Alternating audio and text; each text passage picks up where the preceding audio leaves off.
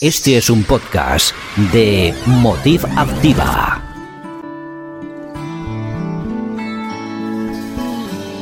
Yo soy feroz. Y también soy vulnerable. Sí, así somos. Claro, porque somos mujeres. Sería genial hablar sin tabúes de nuestro rol en la sociedad. Sí, que sea precisamente para hablar de cosas que no podíamos conversar antes en público. De los hombres y del amor y de la vida en pareja. De la feminidad y del empoderamiento. Y de tantas cosas más. Vamos a crear un espacio donde se hable de todas las cosas que antes no podíamos hablar, donde nos empoderamos ferozmente y también somos vulnerables, donde hay tanto amor que todo se puede conversar libremente, amorosamente, calurosamente. ¡Ferozmente vulnerable!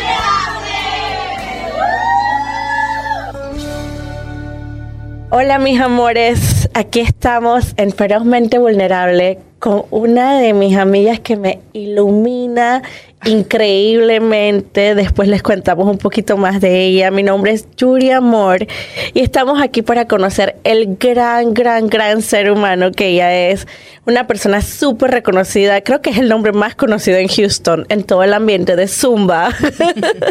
Pero ella ha tenido por lo menos otras siete vidas diferentes antes de ser una embajadora tan fuerte aquí en la comunidad de Houston. Les doy las gracias por siempre tener una sonrisa que brindar, un abrazo, un cariño, una ropa muy bonita, muy sexy también para la amiga. Con ustedes aquí les tengo a mi querida, mi querida, amorosa, cariñosa Ligia Enríquez. Ay, amiga, ¿Cómo estás, Ligia? Gracias por esa introducción que llena mi corazón. Vamos a empezar con preguntas fáciles. Amiga, ¿quién es Ligia Enríquez? Ligia Enríquez amorosa, soñadora, llena de energía, de aprendiendo con conciencia. Aprendiendo con conciencia, qué bello. Conciencia, eh, vulnerable. Me encanta ayudar, pero entendí que tengo que ayudarme primero yo con este tiempo. Me encanta, mira, yo doy mi vida por ayudar a los demás, por hacer algo diferente, porque la gente se sienta contenta, feliz, que la gente se sienta parte de lo que de las actividades que, que realicemos, pues cualquier tipo de actividad. ¿Verdad? Que todo el mundo sea bienvenido, no porque Yuri Amor o porque Ligia, no, todos somos iguales. Y siempre he dicho que cada quien pone su granito de arena para que haya éxito. Ligia pone tanques llenos, pero bueno. no, bueno, no. y eso me, me, gusta tener mi tanque lleno, por supuesto. Mi tanque a veces está vacío porque mi, en mi vulnerabilidad uh -huh. también me he sentido sin ganas de hacer nada. Pero mayormente... Pero hoy te veo muy llena de energía. ¿Estamos mejor hoy ah, que otros claro, días? ¡Ay, qué rico! y bueno, aquí estoy. Cuéntame un poquito de dónde vienes. Bueno, venezolana, orgullosa venezolana. ¿De qué parte de Venezuela? De, yo siempre digo que soy del monte, más no del montón. ¿Por, qué? ¿Por qué digo eso? Bueno, porque soy del Amazonas de Venezuela, soy frontera con, con Brasil y con wow, Colombia. Wow. Entonces el Amazonas es la selva y eso me encanta. Me siento Jane de la selva. siempre me he sentido así. Bueno, me encanta, me encanta la naturaleza, amo la naturaleza. Y bueno, mi, mi estado es el tercer pulmón del mundo, el Amazonas. ¡Wow! ¡Qué bello! Venezuela, ¿y, ¿y, cuál fue tu vida en Venezuela? Porque eso es lo que, una de las cosas que quiero hablar hoy es tus siete vidas. Mis siete vidas, como el gato. sí. Ah, bueno. ah, no, son nueve, son nueve. no, no, sé si son siete o nueve, pero esa que. Este, bueno, yo soy del Amazonas, me crié en el Amazonas, soy de una familia inmensa, inmensamente de 21 hermanos. ¿Qué? Sí, 21 hermanos, eh, 10 mujeres y 11 hombres. Wow. Bueno, desafortunadamente ya hemos perdido dos. Dos hermanos, pero todavía nos queremos. Somos muy unidos. Eh, lo que aprendimos de mi papá y de mi mamá es. Yo, yo siento que tengo mucho de ellos, pues. Mi papá fue un líder en su época, en el Amazonas. Mi mamá fue una mujer encantadora, que le, siempre ayudaba a la gente, los dos, los dos, los dos. Y yo creo que lo he aprendido mucho de ellos. Y ese de trabajar con el corazón, de sentirse que, que podemos ser útiles para los demás. Esa es, esa es Ligia. 21 hermanos. 21 hermanos. Todavía estoy en la parte de atrás de lo que dijiste. Madre, bueno, en el Amazonas definitivamente no había televisión en esos tiempos. Déjame decirte que yo a mis ocho años fue que por primera vez tuve televisión. Vi una televisión en Puerto Ayacucho. Yo soy de Wow. Puerto Ayacucho. Wow. Sí, yo estaba ocho años y yo nunca había visto televisión. Y como a las nueve o diez años vi la playa, porque es río, donde yo soy de Pro Río. Ay, me encanta el río. Sí, entonces, bueno, y eso de que me montaba en el río y comía. Y entonces cuando fui a la playa por primera vez me dijeron, no, usted no puede comer, tiene que hacer la digestión. Pero si yo... dije, cuando yo me baño en el río, yo no hago la digestión, yo como fa, y para el río. y entonces, bueno, pero son cosas de la ciudad, y, o sea, otras... Pero ¿y eso sí será verdad? Que hay que hacer la digestión, es como todos esos cuentos que nos... No sé si científicamente es así, pero yo me sentía que yo me comía y para el río, o, o hacía algo y siempre tenía actividades, no, no, no guardaba ¿Cómo ese fue tu niñez? Bella, bella, bella, bella. Eh, mi papá, bueno, y mi mamá, de verdad que han sido los nuestros pilares. Y crecimos lleno de amor, lleno de compasión, lleno de entendimiento, lleno de empatía. Y eso es muy importante. También de miedo, pero ahorita es que de grande entiendo los miedos que tenía de chiquita. Y que todavía lo tengo de grande, pero bueno, se están trabajando, por eso que digo, estoy trabajando mi conciencia, estar más consciente, I love. Más consciente, no te creas que a veces me raspan, porque a veces ah, digo, ay, todo sí, quiero hacerlo así de esta manera, pero cuando es la realidad, actúo de otra manera, pero más consciente. Ahorita vamos a hablar de esa parte de, porque tú eres feroz, eso no hay duda, tú eres una luchadora y quiero tocar ese tema, pero también quiero que hablemos de tus partes vulnerables donde tal vez el aprendizaje ha sido mayor, porque aprendes finalmente, bueno, allá ya no puedo seguir, entonces cambio, pero despuésito, despuésito, ahorita Por parte, quiero, por parte. por parte, por parte. ¿Quién es Ligia la teenager? ¿Eras rebelde sin causa como yo o bien portada? Sí, sí. rebelde sin causa. Sí, rebelde sin causa, decidí irme a un colegio de monjas a los 12 años porque, eh, sí, mucha historia. porque no quería, como me gustaba ser muy, que siempre fui muy independiente, sentía que, que era como fue, me salía fuera de, los hijos de mi mamá, pues. Mi mamá siempre tuvo hijos que eran bien portaditos, yo quería hacer ejercicio, quería ir para el polideportivo, quería ir para acá. Entonces dije, no, yo tengo que, me voy para el colegio de monjas porque no quiero darle dolores de cabeza a mi mamá. Y eso fue a los 12 años. ¿Cómo? Ok, pero explícame el sistema del colegio de monjas para que tú solita puedas decidir que te vas para allá. No, yo fui la que le... Mi mamá siempre respetaba nuestras decisiones, de verdad, verdad. Mi mamá y mi papá nos respetaban. Pero era como un convento y tú te... te- Bueno, yo no sabía que era un convento. yo no sabía que era un convento. yo quería que era un colegio que iba a estudiar. Espérate, espérate. Entonces tu primera tú querías ya ser monja según lo que ellas pensaron, ellas entendieron Mi que mamá siempre a- decía que quería un hijo cura y una hija monja. Oh my gosh. Y bueno, yo porque el hecho de quererme portar bien, por no darle dolores de cabeza a mi mamá, este, dije, bueno, me pongo colegio monja, pero no sabía que era el convento. Oh, wow. Pero fue una experiencia bien linda porque éramos 12 dis- postulantes, discípulos, ya ni me acuerdo. Tenía 12 años, era la más chiquita, éramos 12 y, y vivir en el colegio de monjas era como pararte a las 5 de la mañana, rezar, eso sí, comía desayuno, almuerzo, cena, merienda, otra vez merienda. Ahí nos atendieron muy bien, pero con el tiempo extrañé mucho a mi mamá y, y a mi familia, a mi vida y no, no, no seguí. No tuve, tuve menos de un año, pero fue una experiencia bonita que llenó mi corazón también. ¿Y después qué hiciste? Ah, bueno, de ahí me fui para el Amazonas otra vez a estudiar, a terminar mi bachillerato. No, no, mentira, perdón.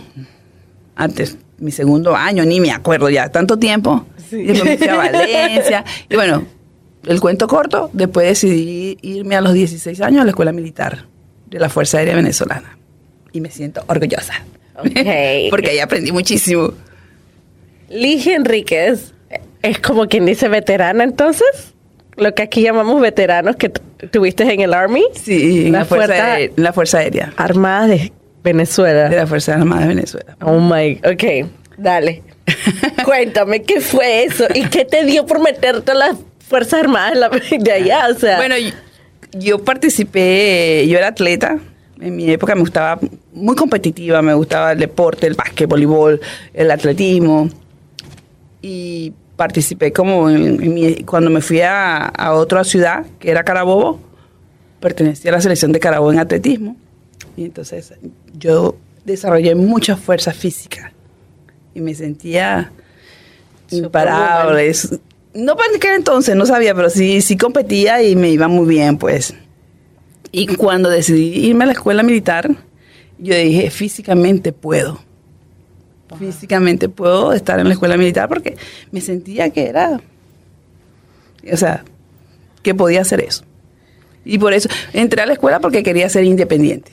Disculpa, pero no es que estemos hablando de la edad, pero los tiempos han cambiado. Ahora es normal que una mujer entre a academias militares. ¿En tu tiempo eso era normal? Mm, éramos minoría. Y todavía siguen siendo minoría, pero éramos una minoría de ciento y tantas personas. Éramos como 20 o 12 mujeres. Por lo menos eran algunas. Pensé que tal vez eran dos o tres hace un par de años. Y entonces, ¿cómo es esa experiencia en la academia militar? Maravillosa. Eso es eso me ayuda mucho a crecer, me ayudó muchísimo a crecer. Todavía tengo treinta y tantos años, me pueden sacar la cuenta cuántos años tengo. de haberme retirado de la fuerza, de, de haber terminado los estudios en la Fuerza Aérea. Y para mí fue espectacular esta experiencia. También un poquito rebelde para seguir instrucciones. Entonces, pero yo me destacaba mucho en la parte física. Me destaqué mucho, mucho, mucho y quizás eso llenó, que ahorita que me tomo pensando, pues, llenó mi ego. Llenó mi ego, ¿sabes por qué? Porque sentía para aquel entonces que era tan fuerte como los hombres, físicamente. Ahorita de verdad que honestamente digo, físicamente no lo soy, mentalmente somos iguales, pero no puedo comparar mi fuerza física con un hombre porque naturaleza, ellos, por naturaleza ellos son los, los fuertes. Sí. Físicamente.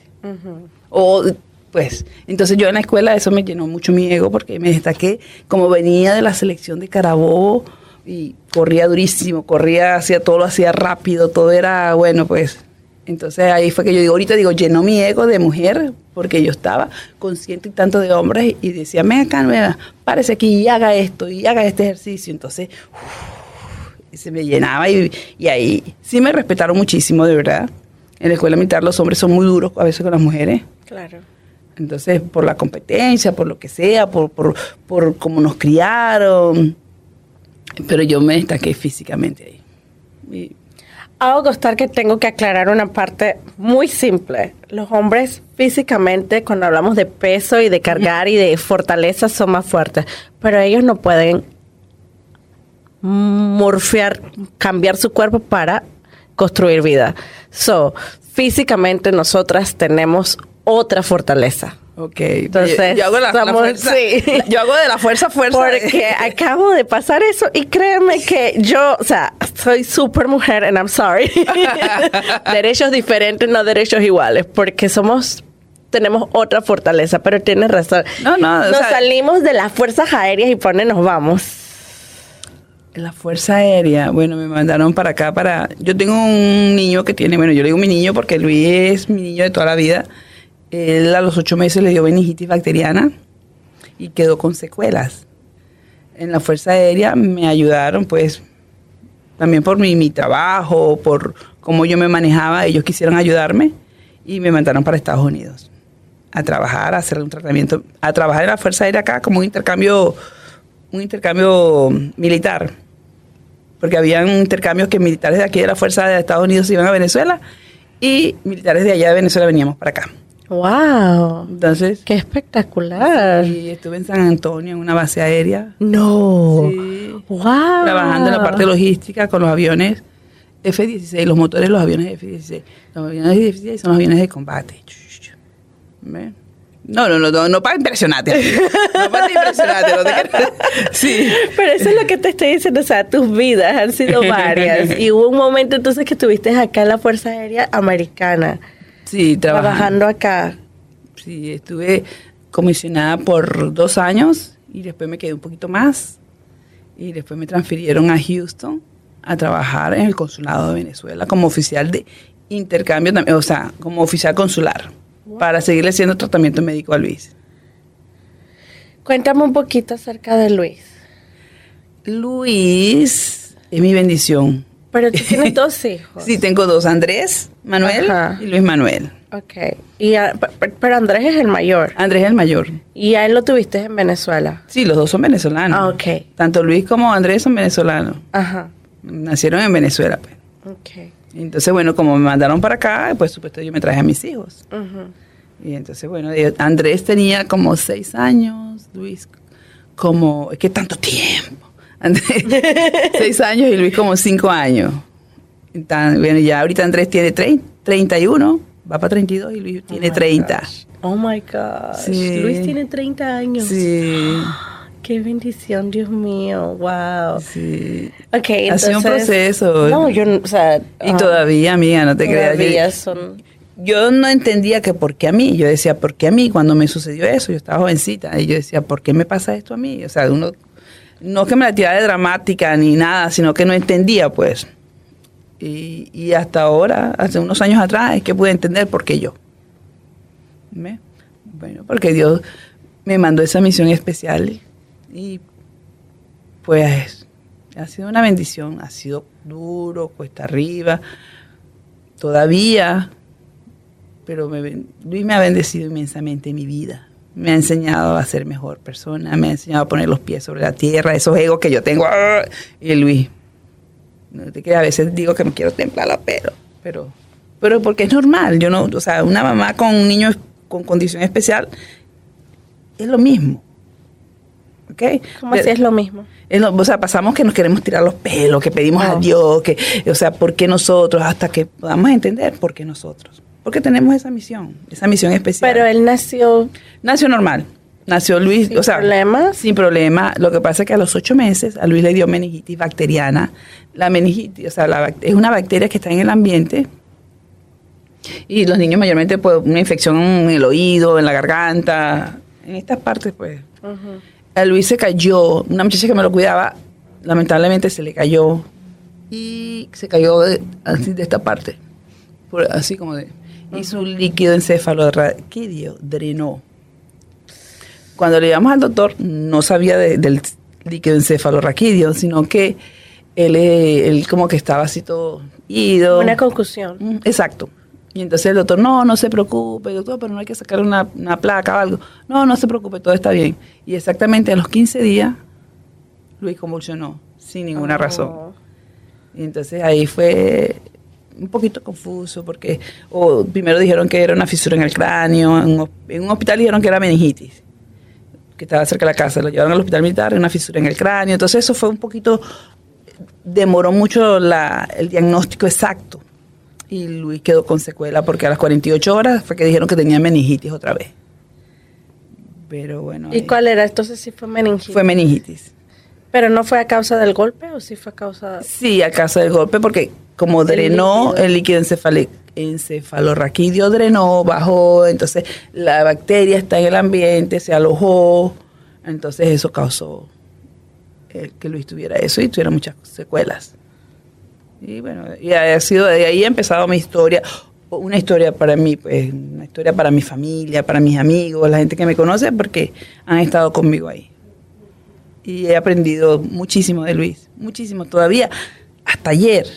¿Qué pasó ayer? Uh, no. No, la paciencia. el- Lo que estés cómoda contándonos, amiga, lo que estés cómoda. No, porque quiero enseñar que, mira, de verdad que me siento a veces muy tranquilo con él, pero Luis tiene un proceso que convulsiona muchísimo también, entonces los cambios de medicamentos lo tienen con, con altas y bajas, y su humor, él es muy tranquilo, muy pacífico, pero entonces yo tuve una crisis que yo, ay Dios mío, tuve que respirar profundo, hondo, hondo, hondo.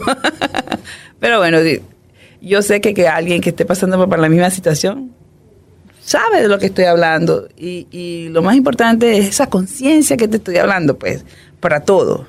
Yo lo que hice fue respirar profundo, salir un ratico y regresar. Porque tengo que- tuve que tomar un tiempo para mí, porque ver actuar a Luis de esa manera, yo no quiero que mi hijo esté así, que se ponga bravo, que algo le moleste, pero es porque son medicamentos que le están cambiando constantemente, entonces, nada, Esa es mi vulnerabilidad de ayer. De ayer. De ayer. Entonces vienes a, a San Antonio y después a Houston. Ajá. ¿Y qué sigue con Ligia? Oh my God. Oye, pero espérate. También hay que hablar de los novios, de, de la parte, no, con quién te escapaste, qué fue lo que pasó antes de Venezuela. No, no, ahí ya me para atrás un poquito. que, que ella cree que se me va a salvar la historia. No. Pero ¿qué Cuéntame la parte técnica también. Pero el papá de mis hijos.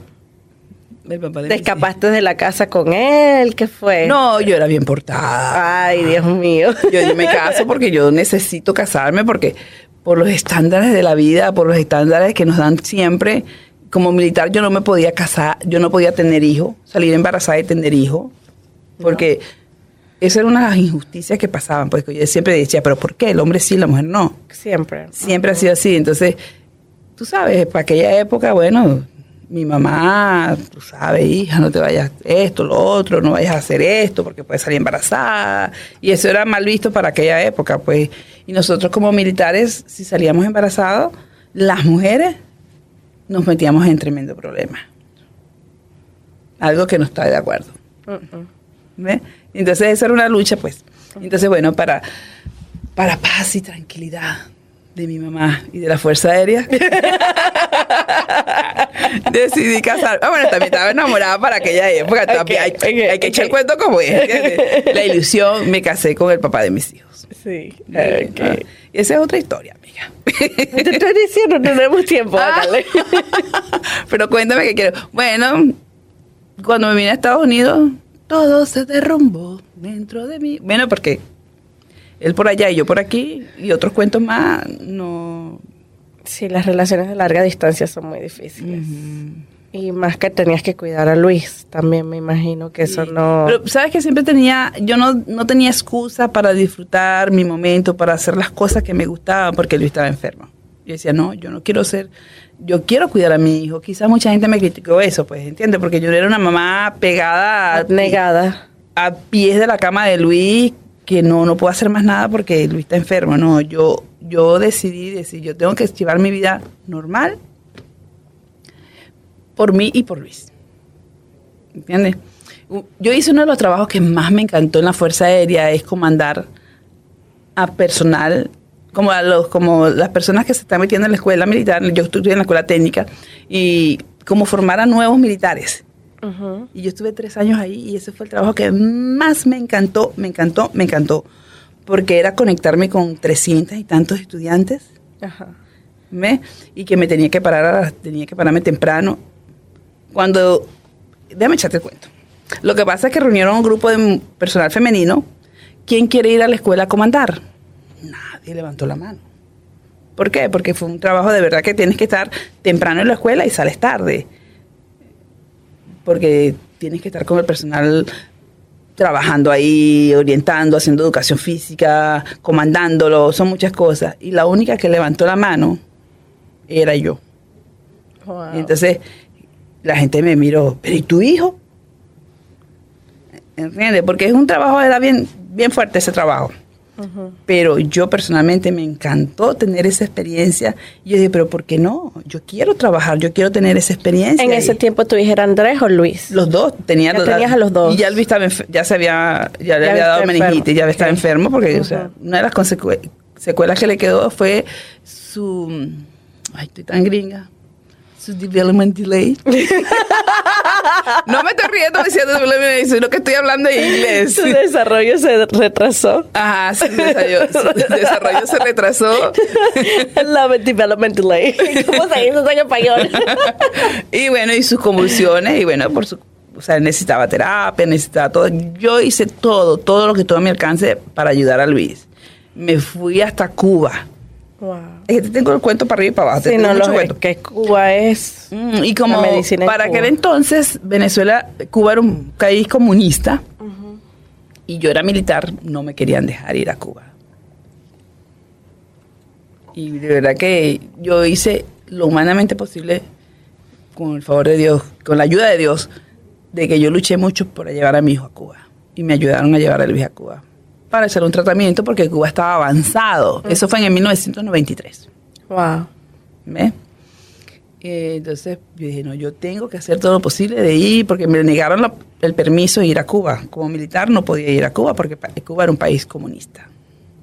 Y dije, pero no, es la oportunidad que le puedo dar a mi hijo, es lo que yo... Y hablé y hablé con el general y expliqué y mis razones y finalmente me dieron permiso y estuve tres meses en Cuba haciendo el tratamiento a Luis. Wow, ¿y viste diferencia? Muchísima, muchísima diferencia Qué para que increíble. entonces, en la terapia, eh, él convulsionaba mucho y también lo ayudaron, o sea, le hicieron un tratamiento espectacular.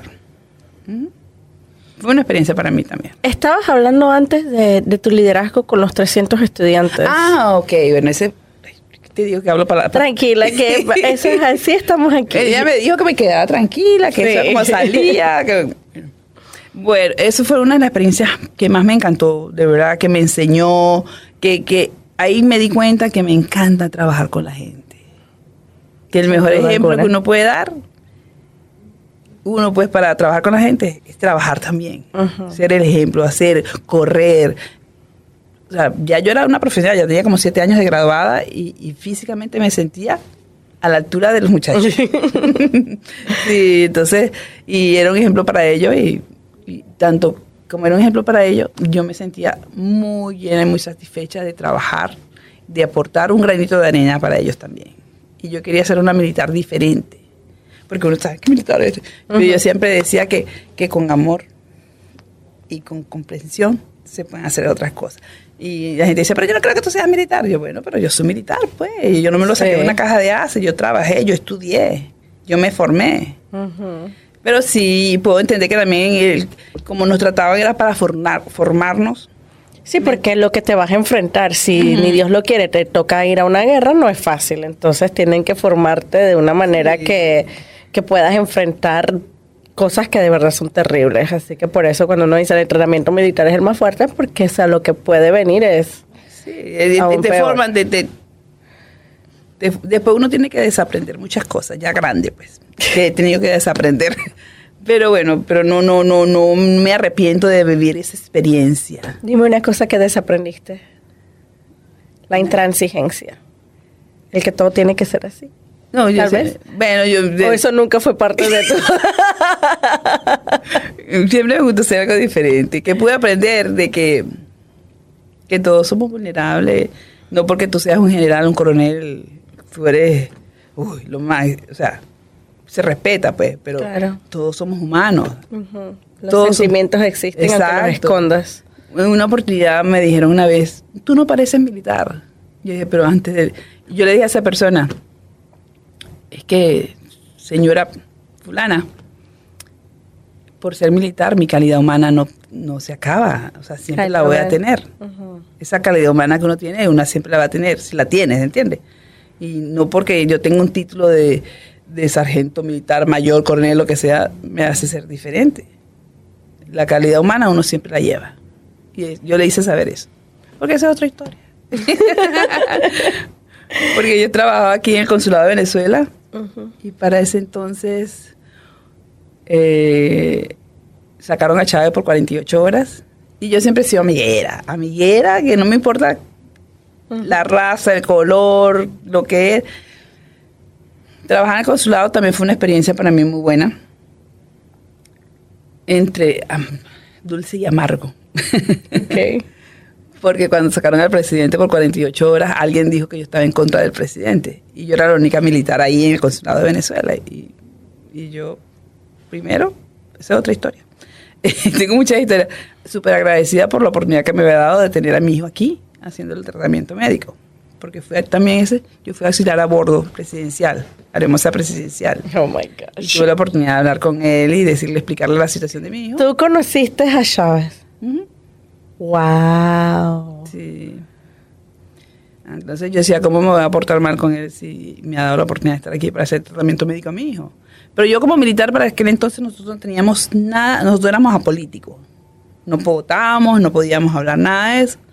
Simple y llanamente que mi trabajo me dio la oportunidad de, de hablar y explicar mi situación, pues. Entonces, bueno. Y alguien en el consulado te criticó. Alguien dijo que yo estaba en contra de, cuando la gente estaba marchando afuera, cuando sacaron al presidente, que yo estaba bailando joropo, que entregando eh, banderas. Y no, nada de eso fue, fue duro porque para mí, que por primera vez en un mundo político me afectara así tanto porque afectó mi vida, mi carrera, muchas cosas. Cambió mi vida así, 360 grados. Cuéntame un poquito. Mm, estaba yo muy cómoda trabajando en el consulado, por supuesto, ¿entiendes? O sea, trabajando un oficial consular muy bien, o sea, hasta inmunidad diplomática tienes. Pero cuando alguien dijo que estaba en, yo en contra del presidente, bueno, me mandaron a buscar de Venezuela y, y ahí fue que yo tomé una decisión drástica. O me voy para Venezuela a seguir trabajando como militar, o me quedo aquí por el bienestar de mi hijo. Oh my gosh. Y yo decidí quedarme aquí por el bienestar de mi hijo y empezar desde cero. Desde cero. Entonces, esa fue otra historia. Y eso me. Y ahí también entendí la lo resiliente, lo vulnerable que tú eres, lo que tú puedes sacar cosas, o sea, que yo no sabía que tenía esas cualidades. Ferocidad. Eh, yo no sé, ferocidad sí puede decir, o que yo podía hacer otras cosas que no era nada más militar, porque toda mi vida era militar. Y entonces ahí descubrí yo que pude sacar otras cosas que yo no sabía. Y que me, que me han enseñado o me enseñaron, o estoy aquí donde estoy por esa experiencia. ¿Y no te, o sea, te castigan o te hacen algo por, por abandonar el militar o cómo funciona eso? Ah, no, no, yo fui, yo también. ¿Renunciaste? Yo renuncié, yo renuncié. Ok. Yo renuncié de mis 17 años ya como profesional. Oh my God. Ya tenía 17 años de graduada cuando, me cuando renuncié. Wow. Y entonces, pero yo tomé esa decisión de verdad, verdad, verdaderamente y no me arrepiento, porque todo lo que he vivido, todo lo que he aprendido acá en Estados Unidos, ha sido a raíz de esa experiencia. Le dije, um, otras muchachas con las que he conversado me cuentan lo que es empezar desde cero, cuando empiezas de nuevo una vida acá. ¿Te tocó empezar desde cero o empezaste desde cinco, desde diez? No, desde cero. Desde cero. A tener todo, de tener todo, a no tener nada. ¿Qué era todo? Eh, estabilidad profesional, personal, económica. O sea, me seguro para mis, para mis hijos, el estatus, el ego, todo eso. ¿Entiendes? Y cuando decidí retirarme, es empezar desde cero. No, ya no sin sueldo, sin trabajo, sin seguro, que eso era lo que más me, me afectó Sí, aquí muchísimo. la salud es carísima. Sí. Entonces, bueno, saber qué hago, qué voy a empezar, qué puedo hacer. Y yo me acuerdo que una de mis amigas me decía, como sabía que, que a mí, como atleta, pues decía, ¿pero qué sabes tú? Nada. Y bueno, yo sé nada, pero yo sé nada como Tarzán. que era un solo estilo. Y entonces eh, hicimos un, pues ella me, me invitó a que fuera parte de su equipo. Hicimos un- tuvimos un estudio en el 2003. Ay, qué chévere. Se llamaba bailoterapia. Bailoterapia. No, perdón, bailomanía. Bailomanía. Y con mi amiga. Y entonces ahí fue la reinvención de hacer algo diferente. Entonces yo trabajaba de noche y venía a dar clase de día. Y, pues, ¿Qué clase? De, de Bailoterapia. bailoterapia. de bailoterapia. Yo de verdad que, bueno, a mí me gusta bailar, pero no tenía técnica, no sabía nada. Y para aquel entonces tenía un, un noviecito. ¿Qué? un noviecito americano aquí. Y cuando yo vi Zumba, Ajá. yo le dije, ay, yo quiero esos videos. Yo quiero esos videos. me ¿Eso en qué encanta". año fue? En el 2003. En 2003. Y sí, como en octubre del 2003. No, no, mentira. Perdón, eso fue en noviembre. Como en abril del 2003. Y me llegó, él pagó un overnight, tú sabes. Lo que tú Te pidas, mami. impresionar. Sí, lo que tú pidas, mami. Entonces, un overnight de, o sea, un overnight, amiga. Ajá, sí, para que llegara rápido. Para que llegara rápido. Y pagó 150 dólares por esos videos. Oh my gosh, esa es una millonada todavía en esos tiempos, olvídalo. 150 dólares. Y entonces, bueno, y, y enseguida yo me, encan- me enganché, me gustó. Y a los meses me mandó, me mandaron una, un vi- una carta, un email de Zumba, preguntando que si podía hablar, o sea, que le podía explicar quién era Ligia Enrique, qué, qué estaba haciendo, y yo, bueno, sin trabajo. Tenía un trabajo, pero era un trabajo de noche, y trabajar de noche era bien fuerte. El sueño para mí es fatal, me, me da mucho sueño trabajar de noche. Y de... Me están llamando ya, va, perdón, perdón. Y trabajaba de día dando clases de bailoterapia. Entonces el trabajo me iba directo al estacionamiento a dormir un ratico ahí para la clase de bailoterapia a las 8 de la mañana. Wow. Sí. Bueno, yo tuve la bendición también que cuando me vine de Venezuela, vino una muchacha que Mari es como mi hermana de mi vida, porque Mari yo me la traje como, como acompañante para que ayudara con mis hijos, pues. Me ayudara con los niños porque como diplomática también te daban esa, ese, ese privilegio, esa- ese beneficio. Y Mari, pues, fue la que se cargó de los niños mientras yo trabajaba de noche. Y entonces me iba para directamente a, a, a montar guardia ahí en el estacionamiento para trabajar a las 8 de la mañana dando clases de bailoterapia. Y entonces ahí fue que empecé, cuando Zumba me manda esa carta, a raíz de que mi querido amigo, novio para aquel entonces, me compra mi video, le hablo yo un poquito de mi militar, militar, que me encanta hacer ejercicio, bla, bla, bla. Y ellos me, me invitaron para ir a Miami por dos días a hacer la- el entrenamiento de Zumba. Wow. ¿Ve? Y entonces ahí, desde ahí, me enamoré de Zumba. Vamos a tomar una pausa porque Zumba es ya lo que ha sido tu vida, infectado, infectado, atacado, traído, de todo, todo lo que ha sido tu vida. Entonces vamos a parar un ratico, ¿Ok?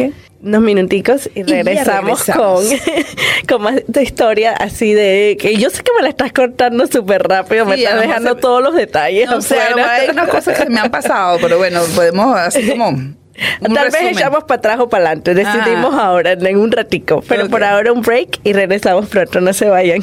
Ya venimos. Estás escuchando un podcast de Motiva Activa. Empoderando tu vida al máximo. Visítanos en motiva.network. Y ahora, continuamos con más. Y estamos aquí en nuestra segunda parte de nuestro podcast, Ferozmente Vulnerable, con mi querida amiga que amo. Es una persona que ha influenciado mi vida de muchísimas maneras, no solo como amiga y como el negocio de Zumba y toda esa carrera, sino con sus palabras, con su amor, con su realidad, con su verdad. Una persona que admiro mucho. Y aquí está con nosotros mi querida Ligia Enríquez, todavía compartiendo. Ligia, um, lo que hemos hablado hasta ahora, pues, me lo has contado un poquito, digamos, bonito. Y no es que no sea bonito, pero yo sé que hay un poquito más de profundidad y de dificultad en lo que ha sido esa sonrisa que nos regalas hoy. Es que me gusta vivir a colores. Viviendo a colores. Y eso es lo que nos regalas a todos y te lo agradecemos mil, pero pues este podcast es para, para que conozcamos un poquito más de cómo es que llegas a ser la persona que eres hoy. De, de como por ejemplo hablamos de, hablaste de cuatro historias diferentes, hablaste de, de tu vida como militar, hablaste de, de tu familia, eh, de tu papá y tu mamá, hablaste de tu familia con tu esposo que te casaste y hablaste de una vida nueva en Estados Unidos. Entonces, todo muy bonito, pero escoge uno o dos y cuéntame un poquito más lo que tú quieras. Una parte que ahora ya sabes que fue, como tú dices, lo que te hace crecer para llegar a ser la mujer divina que eres hoy. Gracias, amiga. Gracias porque yo no sé si eso es una virtud o, un- o algo mejorable. Yo mi vida siempre he traído con sonrisa. Y la gente que me conoce dice, como que, Lilla, enséñate como eres. No es que yo no quiera enseñar como soy, simplemente que siempre he dicho que con una buena actitud, no importa. Bueno, eso lo aprendí hace poco. Vivir con gozo.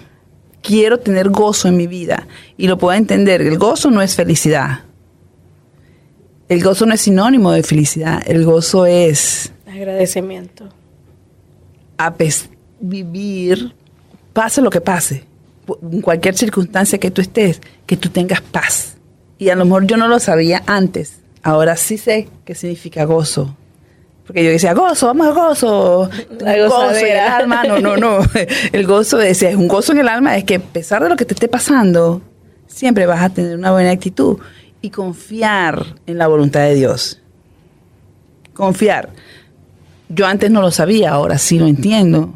Yuri, corazón, amiga, de que todo lo estoy dejando en manos de Dios, yo estoy haciendo de mi parte. Claro. Yo estoy haciendo de mi parte. Pero Dios para mí, Dios tiene la última palabra. Y eso me ha enseñado a mí a disfrutar de mi gozo ahora. Yo no sabía que yo, te, o sea, todo el tiempo con una sonrisa, porque a veces esa sonrisa que tengo no es algo que yo estoy guardando, o algo que yo quiera, ay, sí, yo dije todo el tiempo feliz. No, es mi manera, mi manera de ser. Sí tengo muchas cosas que me han pasado, muchísimas cosas. Y sí he llorado, y sí he pataleado, y en una oportunidad le dije a Dios, ¿por qué yo? ¿Por qué tú me haces esto a mí? O sea, muchas cosas, muchos reclamos, reclamos hasta con Dios, pues. Si es con Dios, imagínate a los demás. Renegar de lo que te ha dado. Sí, con mi ex, tanto que peleé porque lamentablemente se desconectó de sus hijos, pues. Cuando le dije, te divorciaste de mí, nos divorciamos, pero no te has divorciado de tus hijos. Entonces, una de las cosas que yo siempre peleaba, pues. Pero también él tendrá sus razones, no sé, tú sabes que cada quien hay que ¿Nunca escuchar los dos vuelto a lados. hablar? Muy poco. Muy poco porque en muchas oportunidades tenía mucha rabia, mucha rabia de su...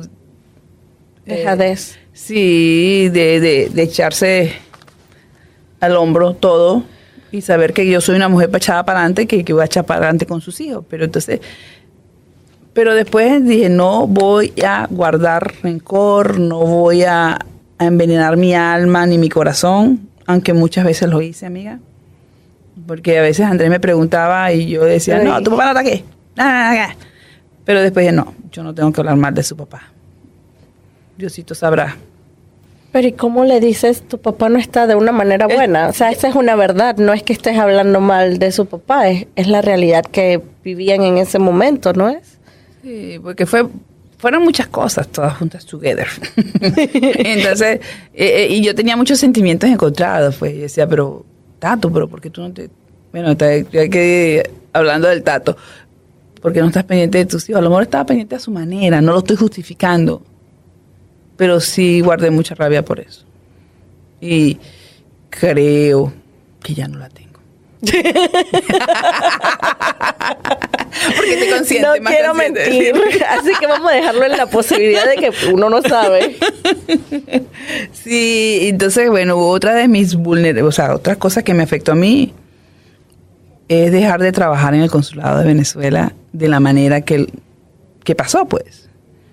Porque sentí que me, me quitaron todo, me quitaron mi trabajo, me quitaron mis posibilidades para hacer el tratamiento a mi hijo, eh, me quitaron mi base por algo que yo no había hecho. Entonces yo no entendía por qué. Y entonces si, si no hubiese pasado todas esas cosas, yo busqué la manera de, de salir para adelante. De echar pues, mucha rabia, mucha rabia. Ahí por primera vez dije, pero que pol- la política es tan sucia. Yo no sé nada de política. Y todavía no me gusta la política mía. Y lo hemos conversado, que la política, aunque nos guste o no, es lo que dirige nuestro día a día. Afecta todo. O sea, entonces te entiendo que no te guste, pero el mensaje es, aunque no nos guste, importa que nos involucremos lastimosamente. Bueno, a lo mejor por eso que me he involucrado en la comunidad, trabajando con la comunidad. ¿Entiendes? Pero yo decía de política porque fue para mí algo que me arrancaron. Porque yo no había hecho nada de eso. Pero bueno, todo tiene una razón. Y quizás era para yo aprender y ver otras cosas. Y ver lo valiosa que yo soy y que yo no sabía. ¿Entiendes? De saber que yo podía hacer otras cosas también. Porque yo toda la vida militar. Un sueldo, todo te lo daban. Entonces aquí cuando me quitaron todo, me despojaron todo, empecé a trabajar. De verdad, verdad. O sea, no es que no trabajaba, empecé a trabajar cosas que si no trabajaba no cobraba. Si no hacía esto, no, no, no tenías para comprar las medicinas. Entonces, ¿Cuál es el peor trabajo que te tocó hacer? Y ya eres una mujer hecha y derecha, crecida y es tu decisión si me cuentas o no, es la decisión de alguien si te juzga o no, si piensa más o menos de ti totalmente, o sea, porque la gente puede, pero yo sé que, que cualquier trabajo lo hiciste para sacar a tus hijos adelante. Como otras personas que he entrevistado que me han contado y te di- puedes creer que yo soy esa persona, claro que lo puedo creer porque somos mujeres feroces, aguerridas, son mujeres increíbles. Entonces, puedes contarme no, solo te estoy diciendo Era un trabajo que, que estaba en contra de mis principios, pues como, como militar, como hija de mamá y papá, que, te han cre- que hemos crecido en una sociedad muy diferente, que todo tiene que ser como es. Y pues, Yuri, yo no sé si decirte esto, amiga, porque No tienes que. ¿Cómo te sientes? you know? eh, Yuri Corazón, porque no sé cómo lo tomaría la gente. Aunque me importaría, pues, No, no, no. Ya hablamos de eso. O sea, si no te sientes, porque la gente juzga y no está, este no es el punto del podcast. No, no. eh, El punto es que, que conozcan a la persona desde su interior. Desde donde Que pase lo que pase. Eh, ese es un trabajo que a mí yo lo hacía de noche, Ujú. Muy consciente también. Muy consciente, pero que me brindó estabilidad económica para mi familia. Donde aprendí a hacer otras cosas diferentes. ¿Ve? ¿Cómo qué? Como aprendí a bailar. no zumba exactamente. Pero bueno, pero es algo bien controversial porque no, ni, ni mis hijos saben eso. ¿Entiendes? Ni mi, bueno, sobre todo Andrés. Claro. Pero, pero sí por mucho tiempo. Él no lo sabe. No, amiga. Y, mucha de mi familia no lo sabe, y mucha gente no lo sabe, o sea, ¿eh? son cosas que que todavía to- digo yo no, yo me importa que lo que diga la gente. Sí, aquí estoy Claro aquí que ni, que ni he hecho el cuento como es. claro que importa, claro que importa. Solo que Y no te- trabajo me enseñó a abrir los ojos de otra manera, a ver las cosas de otra manera, de otro punto de vista. No importa dónde estés trabajando, pero tu esencia nadie te lo quita. Muchas veces me preguntaban a mí, pero ¿y tú cómo sabes esto? ¿Y cómo tú conoces esto? Porque yo también, o sea, el hecho que yo esté aquí trabajando no significa que, que yo no tenga mis conocimientos, Sí. que yo no tenga mi esencia. Tan simple como, ¿y tú sabes dónde queda Montana? Yo claro que sí sé dónde Montana. ¿Y tú sabes qué es el, eh, el petróleo? Yo claro que sí sé. ¿Y tú sabes dónde queda Boston? Of course que sé. No porque sea inmigrante no quiere decir que no sepa. No, al contrario, aquí la gente a veces sabe menos de, ni sabe dónde están nuestros Sí, países. entonces a veces o sea, la gente se preguntaba, hacía- se hacían preguntas así como que, no. Yo sabía dónde yo estaba. Yo sabía que yo estaba ahí por un solo objetivo, por el bienestar de mis hijos. Y por los hijos uno los hace Sí, todo. Y no por eso que me dejó de ser, no, me contribuyó en la mujer que soy hoy en día. ¿Ve? A diferenciar. Y ojalá que algún día yo abra mi corazón de verdad, verdad, y pueda decir con toda sinceridad eso, porque a veces nos tapamos los ojos, a veces que la sociedad nos tapa los ojos, a veces creemos que, que ay no, cada persona tiene su historia, cada persona tiene su historia, cada quien puede decir, pero cuando la abras por dentro, tú vas a saber realmente quién es esa persona. Y aprendí que nada ni nadie me tiene que decir quién soy yo. Yo sé quién soy yo. 100%. Y conozco mis virtudes, mis mejorables. Mis mejorables. Sí, mis virtudes memorables. Y de verdad que yo en la vida yo quiero ser diferencia a la gente. Quiero ser diferente, donde no importa lo que Oye, esté pero haciendo. elige tú la cantidad de diferencia que has hecho para todos nosotros. O sea, tu banco de favores debe estar súper lleno allá en el cielo. Bueno, que se nos acaba un poquito el tiempo, que tenemos horas y toda una vida por delante. Y yo sé que te voy a traer de vuelta porque, o sea, te, te tengo que traer con- de vuelta. Con mucho gusto, Yuri. De verdad que yo quiero, quiero ser la Ligia que yo quiero ser. Yo, yo no, créeme que a veces me he sentido pisoteada, sí me he sentido pisoteada. Me he sentido deprimida, sí me he sentido deprimida. Me he sentido sin ganas de, de, de- de hacer nada, sí lo he sentido. Que me he sentido gorda, también me he sentido, porque eh, esto es algo que, como atleta que yo fui, esa vulnerabilidad que tengo que estoy menopáusica, que me he engordado unos cuantos kilitos nada más. Pero bueno, yo estoy trabajando en eso, pues, y, y eso me ha ayudado a entenderme a mí misma. A costar que te ves hermosa, amiga. Gracias, o sea. amiga. Ponte que yo ando en vestido porque Yuri me dijo. te la Pero es que te ves necesito divina. vestirme más. ¿Ven? Te ves elegante, te ves No, radiante, te a veces ves te- de verdad, pero yo lo digo. Pero eso es lo que yo quiero. Yo quiero enseñar a la gente que estamos tan tan vulnerables en la vida que si no tienes ganas de bañarte, no te bañes. si no quieres postear, mira, yo antes era pegadísima de social media, Ah, sí, las redes sociales. las redes sociales, pero estos últimos años me ha dado depre, depre, sí, depre. Lo declaro. Pero pero yo siento que yo aporto. Siempre. Yo siento que yo aporto también, ¿entiendes? Eso es lo que yo quiero. Yo, yo quiero que la gente se sienta a gusto conmigo, que, que no me importa que sea Yuri Corazón la que venga a hablar conmigo, no me importa que sea quien sea. Me- siempre he dicho, hablemos con nuestro corazón, hablemos desde aquí. Saquemos todo, todo en proceso de aprendizaje, todo en proceso, under construction todavía. Forever. Siempre. Han pasado tantas cosas. Este, este, este último año han pasado tantas cosas en Sí, mi vida. Yuri, que wow, ¿entiendes? Pero todos hemos pasado por cosas en la vida que esto me ha hecho más... Ligia, vamos a ser sinceras. Hay personas que han pasado por cosas en la vida, pero yo te tengo aquí por una razón específica. ¿Cuál? Yo sé mucho de tu historia. No todos hemos sido militares. No todos tenemos un hijo que necesita necesidades especiales. No todos hemos trabajado desde cero hasta 100. No todo Zumba nos mandó para Miami a arrancar la compañía que es tan bella y tan gigante hoy.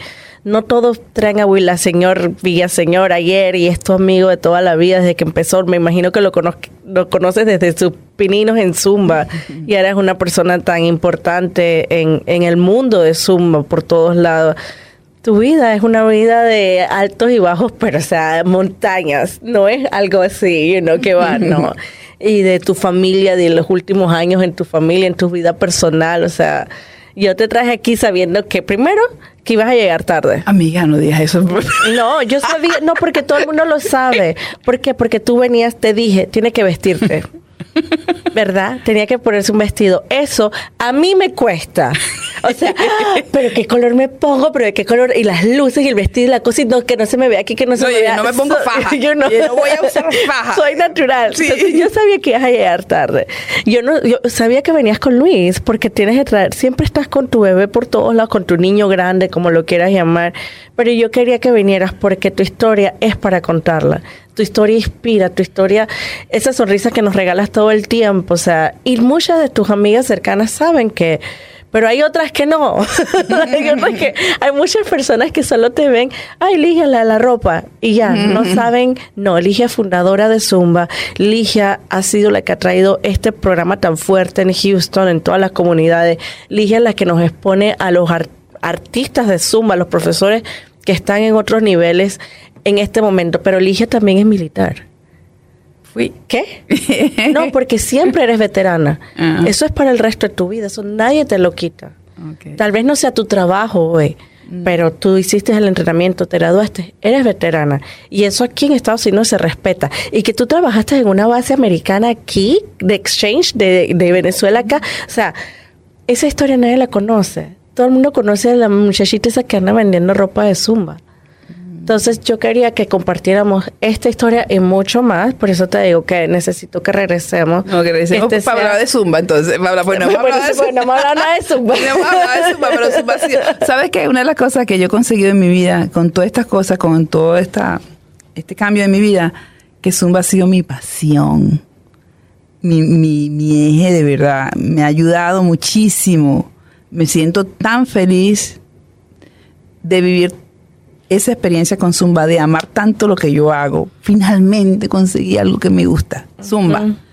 Y ahorita, y- y ahorita estoy retirada, ya no bailo, no, ya no estoy behind the scenes, Oh my detrás de escena. Pero para mí es el evento que tuvimos en estos días de, de William. No, no soy yo sola, amiga. Claro. Hay mucha gente atrás. Está Mario. Cuando hago el evento con los, los, los astros, que es, es Ingrid.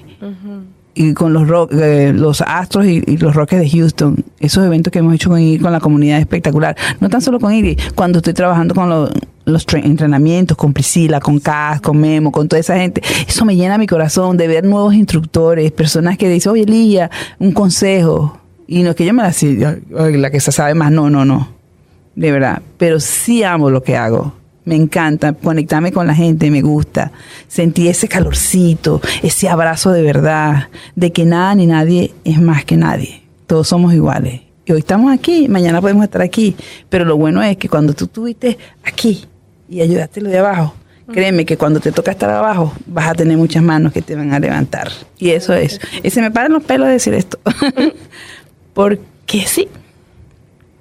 Yo sé que Zumba ha estado para ti en muchas ocasiones, amiga. Y yo sé que la gente también te adora y, que has estado ahí para todos nosotros. Sí. Me emociona mucho. Qué bueno. Sí, porque Zumba cambió mi vida para, para mí. Entonces, bueno, yo quiero cambiar la vida de mucha gente. Y lo has hecho. Te lo repito porque parece que todavía estás en el intento. No, no, no, no. sí, bueno, sí. Entonces, pero bueno, esto no era para sacar lágrimas tampoco, pero tú sabes. pero esas son lágrimas de alegría y de algo bueno y de, y de logros que has tenido y de una compañía que te ha abierto unas puertas. No, de verdad que Suma... Sí. Yo también estoy súper agradecida con Suma. Y todo lo que yo hago con Suma es porque me sale de mi corazón, porque yo lo quiero hacer, porque trabajar con la comunidad para mí es importantísimo trabajar con mis compañeros, con todos, con todos, pues, con todos, con los nuevos instructores, con los instructores veteranos, con quien sea. Y bueno, seguiremos trabajando. Ahorita viene un evento ahorita de, en junio con los Astros, espectacular. Después va a venir igual y después Y eso lo hace todos los años.